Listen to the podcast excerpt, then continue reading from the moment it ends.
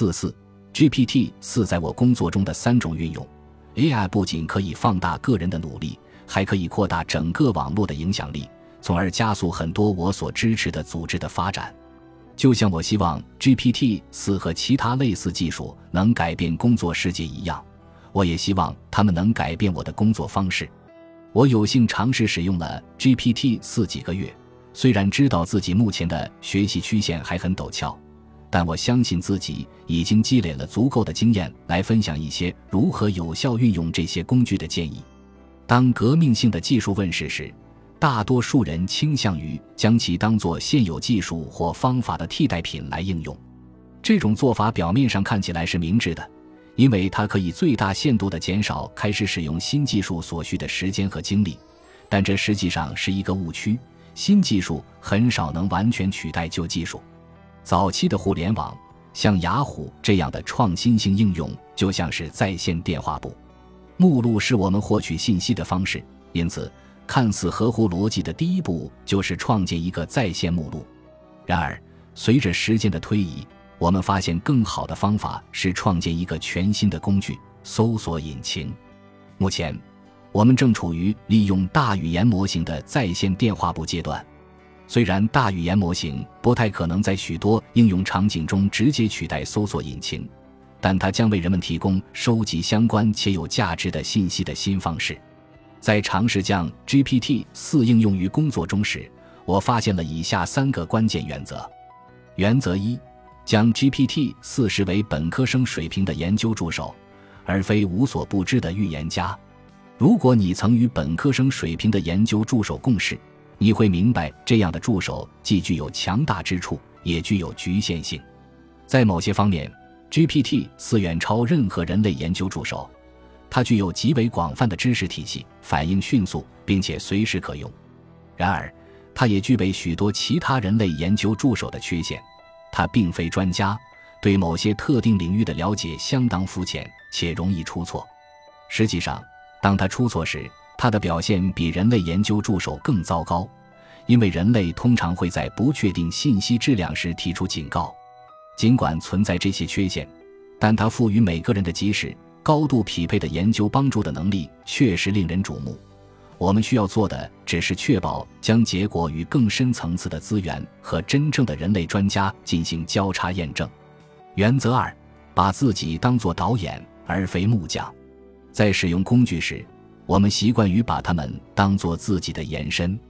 木匠挥动锤子，就离建成房子又近了一步。他或他知道每次挥动锤子会产生什么效果，并相应的进行操作。当谈到 GPT 四等工具时，这个比喻便不再成立。不同于操控实体工具以产生可预测且有计划的成果，使用 GPT 四更像是导演一部电影中的某个场景。作为导演，你需要与演员合作，以获得最好的表演效果。你不会对他们说：“把你的脖子弯曲十五度，二点五秒后看向对面的人。”相反，你会要求他们传递特定的情感，让我们相信你正在陷入爱河。虽然 GPT 四不是真实的演员，但指导他的过程却与导演极为相似。想要引导他实现期望的效果。你可能需要尝试多种提示，就像导演可能要拍摄同一场景的多个镜头一样。归根结底，这是一个合作的过程。原则三：勇敢尝试。在大部分工作中，我们习惯于提前计划，力求避免失误。这是因为执行计划在时间和其他资源上都耗费巨大。三思而后行的说法指的就是这种情况。但如果实施计划比思考它更加省时省力呢？这正是 GPT 四级大语言模型令人费解的悖论所在。在比讨论制定计划更短的时间里，GPT 四能为你生成一个完整的回应供你审阅。如果你对回应不满意，可以直接丢弃并尝试生成另一个，或者一次性生成多个版本，获得更多选择。例如。在面对一项重大任务时，我已经养成了尝试使用简单提示的习惯，就像开始撰写这一章一样。霍夫曼以投资者、作者和慈善家里德·霍夫曼为例，探讨他如何运用大语言模型提升工作效能及成果。GPT 四自动化研究大语言模型可以用于快速、准确的搜索和查找相关信息。霍夫曼可以利用这项技术快速定位对他的投资和慈善事业有用的研究和数据。自动化内容创建大语言模型可用于生成文章和报告等内容，为霍夫曼节省研究和写作所需的时间和精力。自动化分析。大语言模型可以用于快速、准确地分析大量数据，使霍夫曼能够做出更好、更快的决策。自动化通信，大语言模型可用于自动化通信任务，如回复电子邮件、安排会议，使霍夫曼将时间分配给更重要的任务。自动化投资决策，大语言模型可用于根据复杂的数据和算法做出投资决策。使霍夫曼能够快速做出更明智的决策。和前面一样，GPT 四为我们提供了一些引人深思的观点。研究与分析无疑是 GPT 四的强项，因为它几乎囊括了截至2021年的所有网络信息。与人类相比，它的知识面覆盖更加广泛，而未来的工具可能会比它更为全面。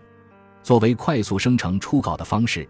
自动化内容创作颇具吸引力，但我对其在重要写作中能独立完成任务的说法表示怀疑。至少就我的工作而言是这样。我仍需要审查并完善它生成的任何文章或报告。即使这样，它还是大大提高了我的工作效率。对于其他建议，例如自动化通信，我更多持怀疑态度。人们通常会通过邮件向我寻求介绍和决策。而我还不准备让 AI 接管这些功能。在投资决策方面，尽管 AI 可以通过激发思考和帮助我考虑所有潜在数据点来使我做出更明智的投资决策，但将此过程称为自动化投资决策似乎过于牵强。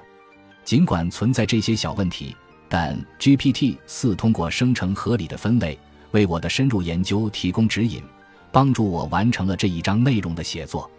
由于我们已经在第六章探讨了商业领域的工作变革，接下来我们的关注点将转向作家、创作者和慈善家的工作。那么，AI 将如何改变这些非商业领域呢？本集播放完毕，感谢您的收听，喜欢请订阅加关注，主页有更多精彩内容。